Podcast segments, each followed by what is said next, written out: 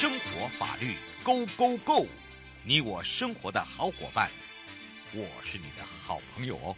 我是你的好朋友瑶瑶，再度回到了 You Life Show FM 零四点一正声广播电台，陪同大家。那要回到了台北地检丁患者假关时间了，在讲到在告与不告之间的这个刑事告诉的部分哦，其实也要让大家了解什么叫做告诉。那告诉的概念呢，要让大家清楚之外，那提不提出告诉会不会有一些影响？那包含我刚才讲到有一些案例，还有就是说呢，诶，你不告了，说好。不告了，要撤回。可是到最后，我又想想要告了，怎么会这样哦？还有就是民众为什么会提告啊？那提告的状况之下呢，是提告民事还是刑事呢？好，所以今天要好好的来聊一下。之外呢，也开放零二三七二九二零，让全省各地的好朋友、内地的朋友、收音机跟网络上的朋友一起来关心这个话题。那也让丁焕哲检察官来赶快跟大家打个招呼了，哈喽。主持人好，呃，听众朋友大家好。是，那我们讲到了这个在告与不告之间呐、这个告诉的概念，我们可能要让大家了解。很多人都想想说，啊，不就是告你，啊，不就你告我，啊，不就呢不告了。可是想想，我又要告了，那到底告还是不告？那告的部分呢，到底是告民事还是告刑事？其实你会发现哦，很多人呢都会想说，好，你再讲我就告你哦，我就告你哦。好，我们来请教一下甲官了。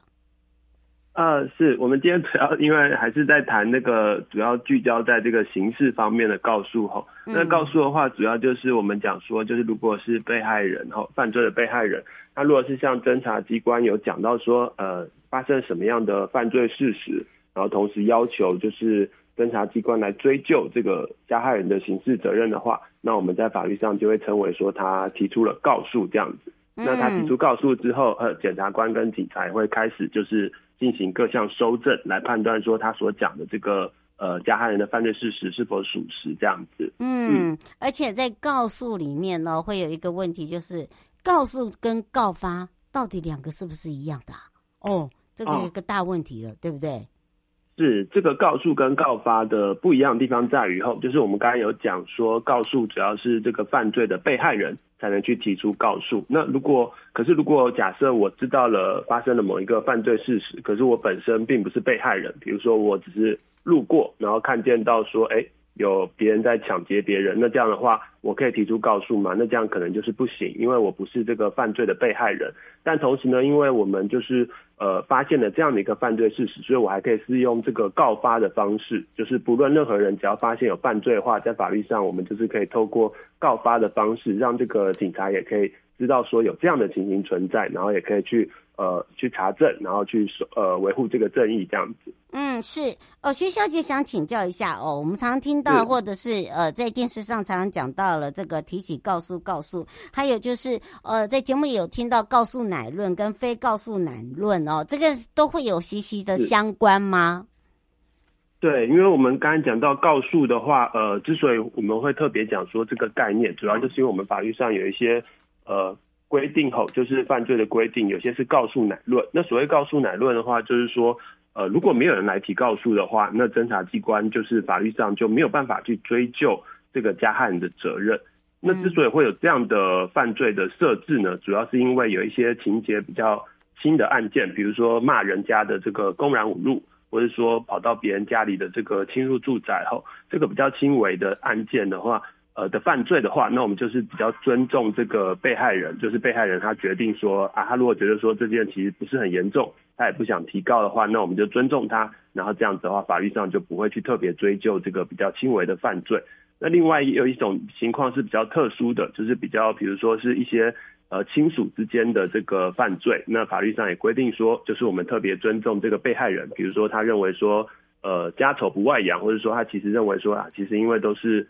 亲属的关系，他后来也愿意原谅这个呃他的亲朋好友的话，那这样的话可能他觉得不予追究，那这样我们也尽量尊重他。所以这些部分的告诉乃论，我们就是要看被害人他愿不愿意提出告诉。那如果他不愿意的话，那我们在法律上就没有办法追究。那另外一种是非告诉乃论的，就是比如说情节比较严重的，像杀人啊、强制性交啊这种，那是因为这种犯罪特别严重，所以就算被害人他不愿意去追究，那可是法律上我们还是规定，这个检察官跟司法警察如果知道有犯罪的情形发生，我们还是必须去去追溯这样的犯罪，来维护这个国家的这个公益这样子。嗯，是，是王先说，如果说当事人自己家人不愿意提起告诉，嗯、可是他觉得，呃，这个事情这个可大可小，他觉得还是要提起告诉，他可以吗？然后再提起这上面的话，是要经由当事人的原允许吗？因为我跟他是直系血亲。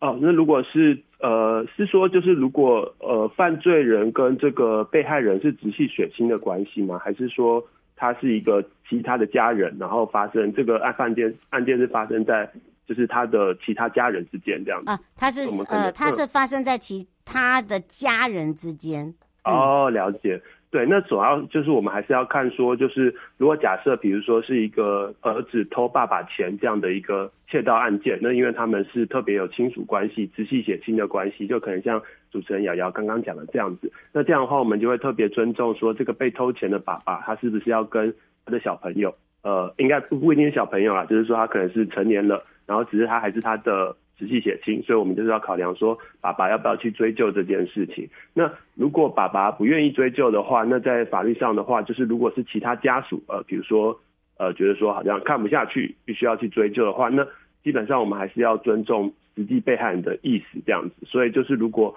爸爸这边没有去提告的话，那这个其他家属跟这个爸爸就不是，比如说有特别的，比如说他是配偶的关系，那因为。配偶的关系的话，在法律上我们有一个独立告诉的规定，就是被害人的配偶，就算是被害人不愿意去提告，可是他基于他的配偶的地位，他还是可以独立的去向法院说，呃，去向检察机关说要去追究这样的犯罪的情形。那如果是这样的情形的话，那如果没有经过爸爸允许，但是他的太太就是还是可以针对这个部分去对偷钱的这个儿子去做提告。那如果不是这样的情形的话，可能我们就是。在法律上就是没有办法去争，就是帮人家其他的被害人去提起告诉这样子。嗯，是，童先生想请教一下，就是呃，常常在这个新闻媒体有讲到了，一下要提告他，一下又不提告他。他说这个是是不是有有所谓的时间限制？嗯、他想知道，就是说在告诉期间，呃，他想说要。呃，不告了。可是呢，到最后好像破局，现在又要告了。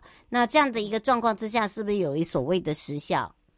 是。那我们特别要先考量到的，就是关于时效的问题，主要是存在只有告诉乃论的犯罪才会有这样的情况。呃，因为如果是非告诉乃论犯罪，像刚刚讲的，它其实是比较严重的犯罪。那这个就算没有被害人提出告诉。呃，检察官跟警察知道有犯罪的情形，还是会展开调查，去决定说要不要起诉。那所以是只有在告诉乃论的犯罪，我们才设定在法律上设定有一个六个月的期间，必须要在这个六个月的期间去提告，那这样呃国家才会去追诉这样的犯罪。那这个所谓的六个月是从就是知道犯人开始起算，就是比如说呃我今天发生车祸，然后我的被撞了，然后我受到伤害。让对方可能有构成，可能会构成这个过失伤害罪。那这样的情况，我就是当下我应该就知道我是被某一台车或是某一个人就是开车撞到。那这样就是可能就是从车祸开始，我们就会起算六个月的时间。那如果超过六个月，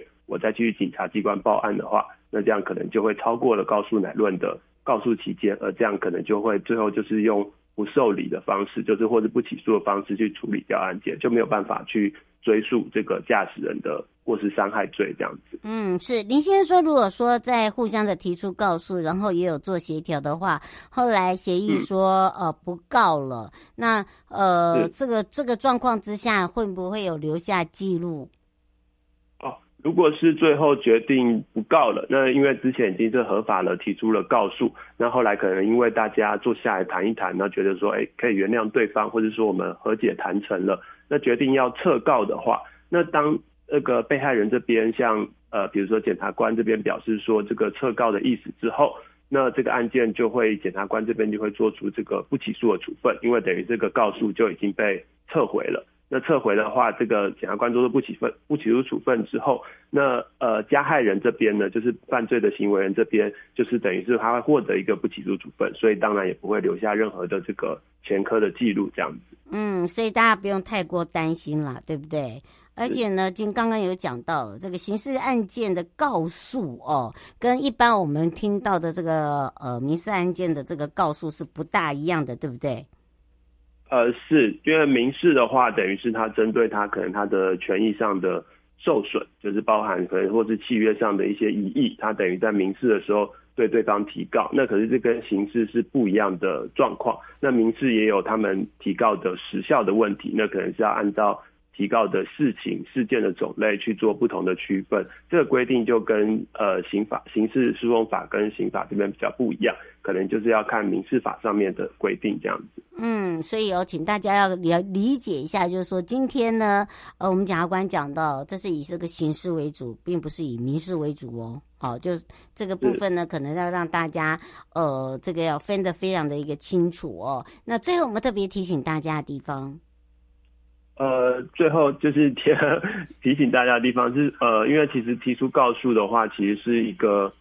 对于自己来讲，或是对于提告对象来讲，都是一个影响深远的事情，所以就是务必大家一定要慎重。那如果之后提告之后呢，有机会可以跟对方有一些谈呃谈论的机会的话，嗯、那也许的话，呃，也许可以再考虑说，如果呃自己的诉求达到满意的话，也可以考虑用撤告的方式处理。不过最终还是要尊重这个被害人的意愿，这样子。嗯，撤告不代表就是说，哦，好像对方没有罪，不是这个样子，而是呢，你给他重新一个机会，对不对？是，我们用这样子的一个，对，因为我觉得，嗯、呃，有些人会觉得说，呃。就是因为我没醉嘛，所以对方才给我。不要有这种心态。其实，如果你有这种心态的时候，我们常常会发生一件件事情，就是说，当在谈和解、在调解的状况之下，都讲得非常的满意，为什么到最后会有一个，呃，我不要了，我不和解了？哦，就是因为我们的态度问题哦，